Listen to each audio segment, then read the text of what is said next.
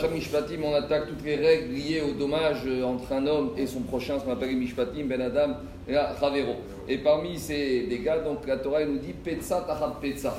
Que lorsqu'un homme il fait une blessure à quelqu'un d'autre, alors celui qui a blessé, il doit indemniser, il doit rembourser en totalité tous les dommages physiques, corporels, la honte euh, psychologique qu'il a causé à son prochain. Alors Gamara dans Baba Kama, elle pose la question, elle dit, mais pourquoi dans la paracha de Mishpatim, on a besoin de m'expliquer que lorsqu'un homme fait un dommage, il doit rembourser euh, la blessure qu'il a causée Pourtant, dans le Sefer Vaikra, il y a un autre verset qui est explicite, qui a priori semble dire la même chose.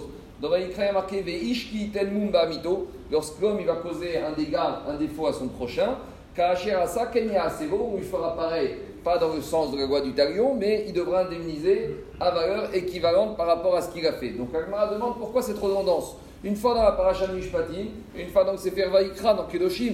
Alors pourquoi c'est de marquer deux fois cette règle? Dit Agmara dans Baba Kama pour nous apprendre qu'en matière de dommages corporels entre un homme et son prochain, Adam Mouad Yogam, un homme il est toujours averti.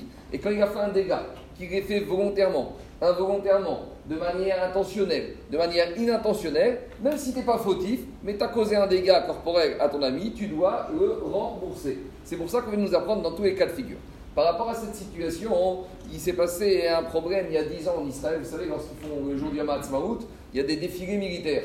Et donc, le jour du Hamatzmaout, ils ont fait organiser un, un certain nombre de parachutistes qui ont décidé de sauter en groupe pour faire un, pour représenter quelque chose, une parade dans le ciel. Et vous savez, aujourd'hui, Matzmaout, dans les milieux religieux, ils organisent aussi ce qu'on appelle Yom Torah. C'est-à-dire qu'ils réunissent ce jour-là beaucoup de gens qui, comme ça, un jour férié, ils organisent des shiurim de Torah. Ils ont organisé à Tel un shiur de Torah en plein air, dans un espace, dans un jardin là-bas. Et voilà que les parachutistes sautent pour faire une parade. Et il y a eu un vent un peu particulier, un peu fort qui a fait qu'il y a un parachutiste qui a été totalement détourné de sa cible.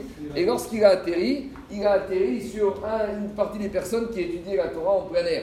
Donc il y a quelques personnes qui ont été blessées, ils ont été hospitalisés, et lorsqu'ils sont sortis de l'hospital, ils ont dit, été voir le Rav et dit écoute, il faut qu'on convoque ce parachutiste en din Torah parce qu'en atterrissant, il nous est tombé dessus, il nous a fait des dégâts, donc il nous a fait un essai qu'on aimerait qu'il nous rembourse.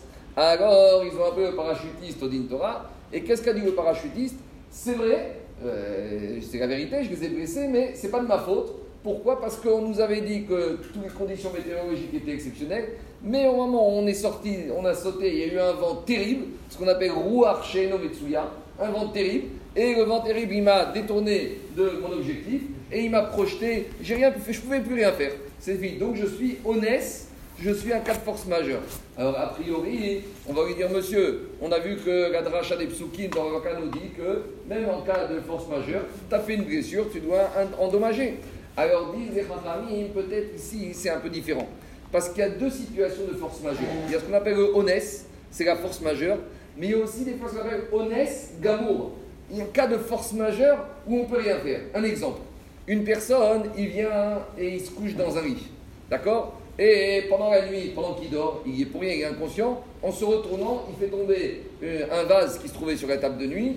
Et le matin, le propriétaire du vase lui dit Monsieur, tu m'as cassé mon vase, rembourse-moi. Lui dit Mais je dormais. Lui dit D'accord, mais tu dormais, mais tu dois faire un dégât, tu dois rembourser. Alors, dit Agmara, ça c'est un cas de force majeure. Il n'est pas exempté, il doit rembourser. Mais imaginons le cas où la personne qui est invitée chez un autre, il va, il se couche pendant la nuit, et pendant qu'il est en train de dormir, le propriétaire il est venu et il a mis un vase sur la table de nuit. Et maintenant, pendant qu'il dort, il se retourne et il casse le vase. Ça, disent les Chachamim, ça c'est encore pire que ce qu'on était avant, parce que ça c'est honnête, gamour. C'est un cas de force majeure encore plus euh, improbable que la force majeure habituelle, parce que dans le premier cas, lorsqu'il va s'endormir, il doit peut-être envisager que quand il va dormir, il va casser le vase. Mais là, quand il est parti s'endormir, il n'y avait rien à côté de lui. Les Chachamim, on voit qu'il y a quand même une nuance. Il y a force majeure et encore cas de force majeure sur force majeure. Et quand il s'agit d'une force majeure sur une force majeure, il y a une discussion dans la halakha. Le Rama, il dit que dans ce cas-là, la personne qui a causé le dégât, il est dispensé de payer. Et le Shulchan il dit, malgré tout, il est obligé de payer. Donc maintenant, on a une discussion. Comment on doit trancher? Dans un cas de force majeure, de force majeure. Donc en l'occurrence, ce parachutiste qui saute et lorsque le vent il arrive et un coup de vent comme ça, il ne peut rien faire. même s'il pouvait anticiper, on lui a dit que les conditions météorologiques étaient bonnes, il ne pourrait rien faire de plus. Alors là, est-ce qu'il doit indemniser les personnes qu'il a blessées A priori, on est face à une discussion. Et lorsqu'on a une SAPEC lorsqu'on a une discussion sur un litige d'ordre financier, il y a un principe qui dit que l'argent, il reste chez qui il est, et si l'autre veut lui faire sortir l'argent, Amotsi Mechavero Arav Areaya.